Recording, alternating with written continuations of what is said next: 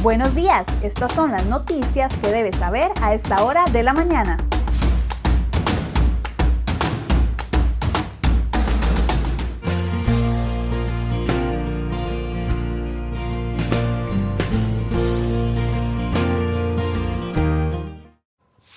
Miércoles 16 de septiembre, muy buenos días, muchas gracias por acompañarnos en una edición más de CR Hoy Noticias. Vamos de inmediato a ver las informaciones que hemos preparado para el día de hoy.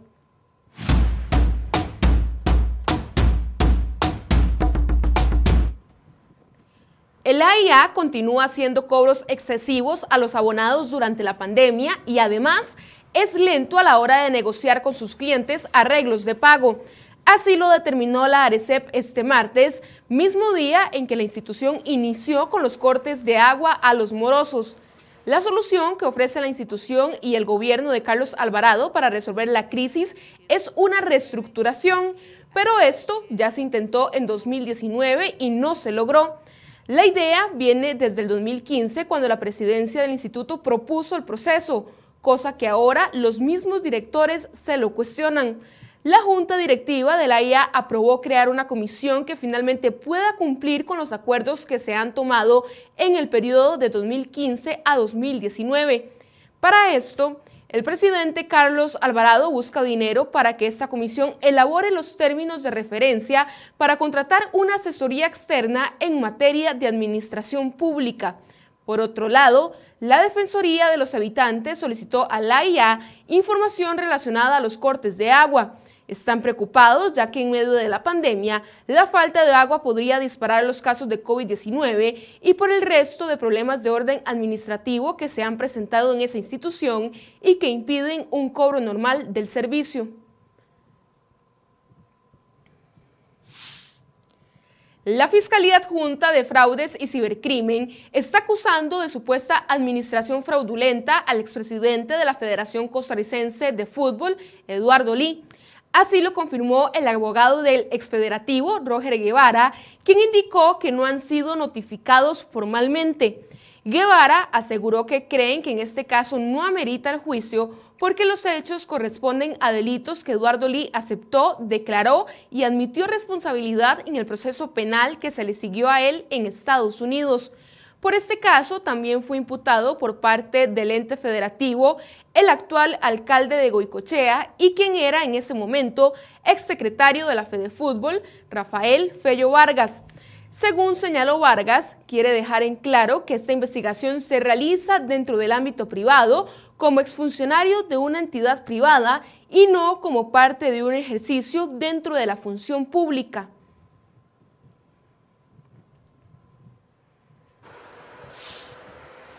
Un menor de 15 años y un adulto de 30 sufrieron heridas de gravedad tras un aparatoso choque que se registró la madrugada de este miércoles en San Francisco de Dos Ríos.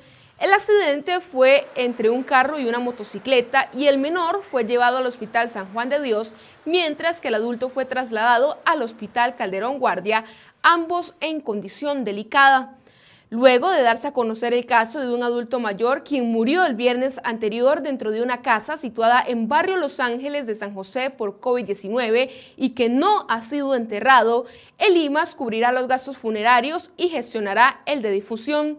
Esta institución dispuso de una funcionaria que coordinó con la familia del fallecido para hacer los pagos respectivos y un video captado por una cámara de seguridad registró el instante del asalto que cometieron tres sujetos armados dentro de un autobús de la ruta 400 sobre la General Cañas. Como se aprecia en las imágenes, los sujetos encañonaron a los pasajeros y sustrajeron algunas pertenencias. Según el relato judicial, los asaltantes se montaron al bus en la parada frente al Hotel Corobicí y una cámara de seguridad captó el momento en que un sujeto llegó a disparar contra dos empleadas de una marisquería.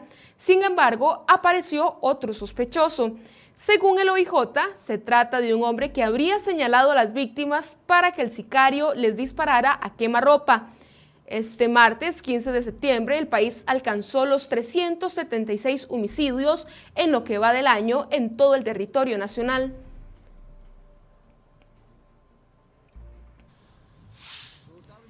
Las fuertes lluvias de la tarde de este martes dejaron inundaciones por obstrucción de alcantarillado, según confirmó la Comisión Nacional de Emergencias, CNE. Las inundaciones se registraron en varios cantones capitalinos como Tibás, San José, La Uruca, Mercedes y Sabanilla de Montes de Oca, también en Moravia, Guadalupe y San Francisco en Goicochea. De igual manera, se produjeron deslizamientos en la León 13, San Rafael de Desamparados y está cerrado el paso en Bajo de los Ledesmas por la crecida del río. Para este miércoles se espera que continúen las fuertes lluvias y tormentas eléctricas que ya superan la cantidad de rayos promedio que caen en un mes.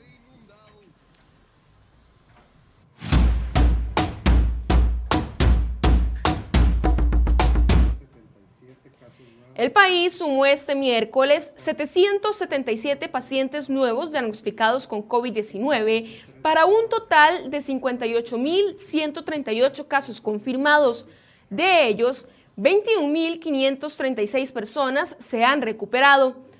La cifra incluye las nuevas 12 muertes para un total de 633 fallecimientos.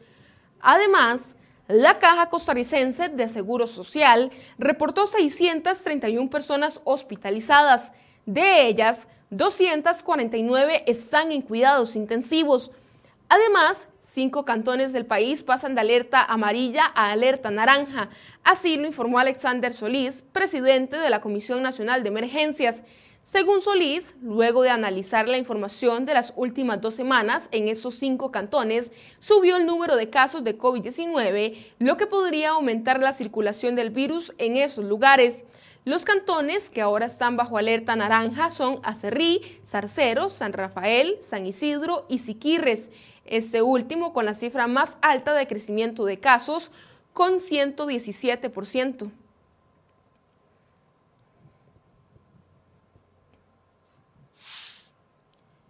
Los números que está presentando Costa Rica en las últimas semanas de casos nuevos por COVID-19 han hecho que el país se ubique en la lista de 15 países con las tasas más altas de prevalencia de la enfermedad. Dicha tasa muestra los casos nuevos más los casos que vienen de atrás, es decir, toma en cuenta desde que se presentó el primer contagio hasta el último a la fecha que utilizó el estudio. En este caso, el análisis va del 6 de marzo hasta el pasado 11 de septiembre. El estudio fue realizado por el epidemiólogo Ronald Evans junto con su equipo. Para ello, tomaron en cuenta información suministrada por la página web de la Universidad de Oxford. En ella se refleja que por cada millón de habitantes, Costa Rica se ubica en el puesto 15 con 10.575 que significa que Costa Rica tenga al día 11 de septiembre una tasa de prevalencia de 10.575 por cada millón de habitantes. Significa que ya nosotros estamos apareciendo en las listas y eso es alarmante. Así lo afirmó el experto, que añadió que aunque Costa Rica no presenta saltos bruscos en las cifras de esta enfermedad, tampoco el nuevo coronavirus da pausas. Además, acerca los números a países como Argentina o España. Recuerde acompañarnos en el programa de enfoques de este miércoles a las 8 de la mañana, donde este será el tema de conversación. La Dirección de Tecnologías de Información y Comunicaciones y la Dirección del Expediente Digital Único en Salud EDUS de la Caja Costarricense de Seguro Social realizaron contrataciones por más de 3.300 millones de colones entre el 2015 y el 2019. Eso sin que existiera coordinación ni planificación entre las dos direcciones, aunque ambas pertenecían a la misma gerencia durante los periodos en que se promovieron los procedimientos de adquisición. Esa es una de las conclusiones a las que llegó la auditoría interna de la caja en un estudio de carácter especial sobre la gestión de conectividad de las comunicaciones telemáticas a nivel institucional en el contexto de los servicios administrados suscritos a partir de los expedientes aprobados por la caja que menciona el estudio de auditoría, CROI.com estableció que la DIT suscribió contratos por más de 2.300 millones de colones, mientras que la dirección del EDUS lo hizo por más de mil millones de colones.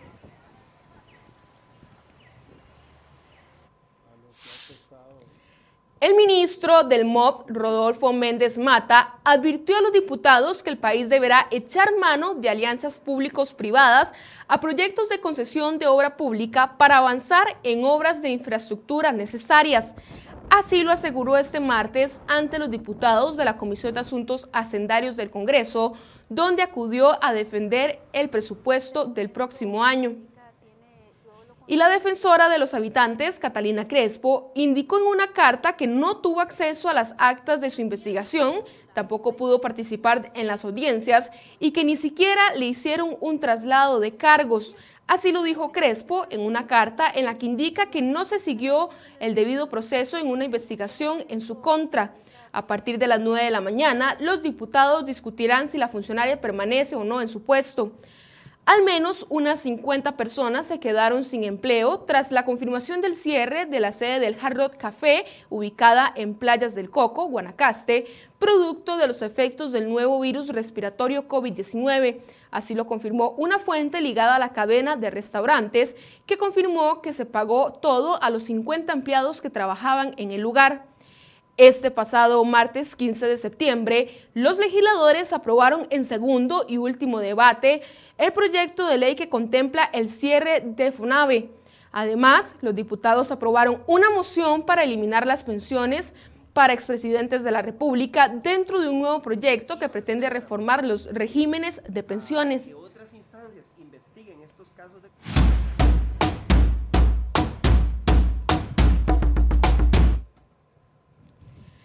Este próximo jueves, el Ministerio de Hacienda dará a conocer una propuesta de negociación que llevará al Fondo Monetario Internacional para poder acceder a 1.750 millones de dólares en créditos que estará dispuesto a ofrecer el país en esta ocasión. Incluirá algo de la lista de propuestas del fondo nunca atendidas por el país.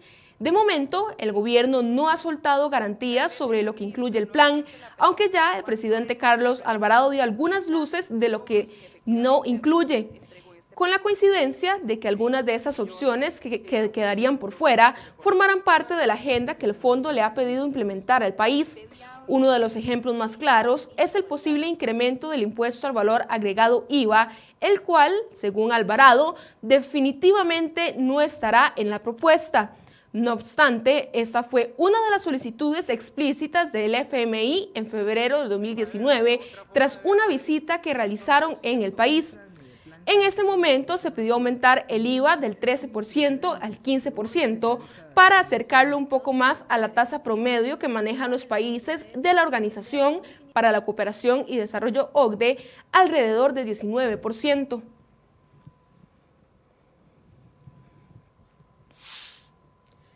La carga del COVID-19 impedirá que durante el 2021 despegue la recaudación de los principales impuestos de los que se nutre el gobierno central. Según explicó el Ministerio de Hacienda los diputados en el proyecto de ley del presupuesto ordinario de la República para 2021, la recuperación de la economía será moderada el año entrante. Debido al impacto de la pandemia, Hacienda solicitó a la Contraloría General de la República una recalificación de los ingresos por concepto de recaudación que nutrirá el presupuesto para el año entrante. La recaudación del gobierno tiene como pilares a los impuestos sobre la renta y al IVA. Juntos representan un 72.4% del total de ingresos tributarios.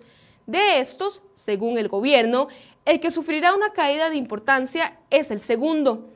Hacienda calcula que los ingresos por este último tributo crecerán cerca de un 3.5% en el 2021, menos del 3.7% que crecerá el impuesto este año con respecto al 2019. El año entrante, la recaudación de este impuesto será cerca de 1.700 millones de colones. Este año, el IVA generará al gobierno poco más de 1.600 millones y tendrá una caída de 0.5% con respecto al 2019.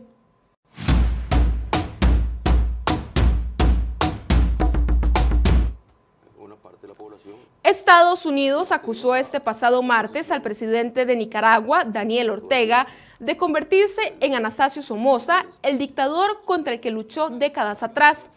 El país norteamericano condenó los ataques del gobierno de Ortega en contra de la prensa nicaragüense. Añadieron que, a pesar del llamado de la comunidad internacional a elecciones libres y justas, Daniel Ortega está redoblando la represión y negándose a honrar las aspiraciones democráticas del pueblo nicaragüense. Mike Pompeo, secretario de Estado de los Estados Unidos, cuestionó lo que definió como ataques intensificados contra opositores políticos y medios independientes en Nicaragua.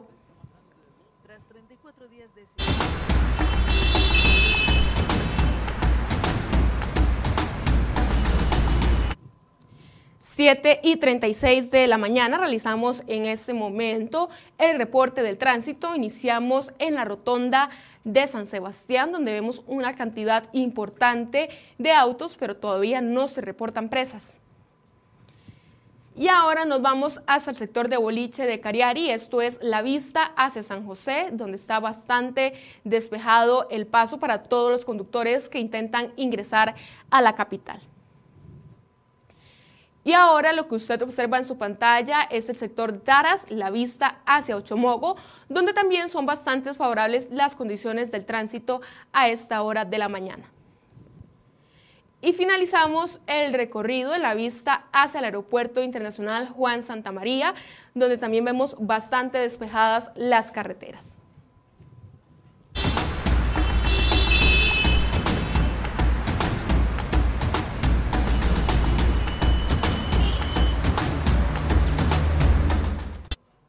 Y de esta manera finalizamos esta edición de CR Hoy Noticias. Recuerde que a partir de las 8 de la mañana inicia el programa Enfoques aquí en la cuenta de Facebook de crhoy.com.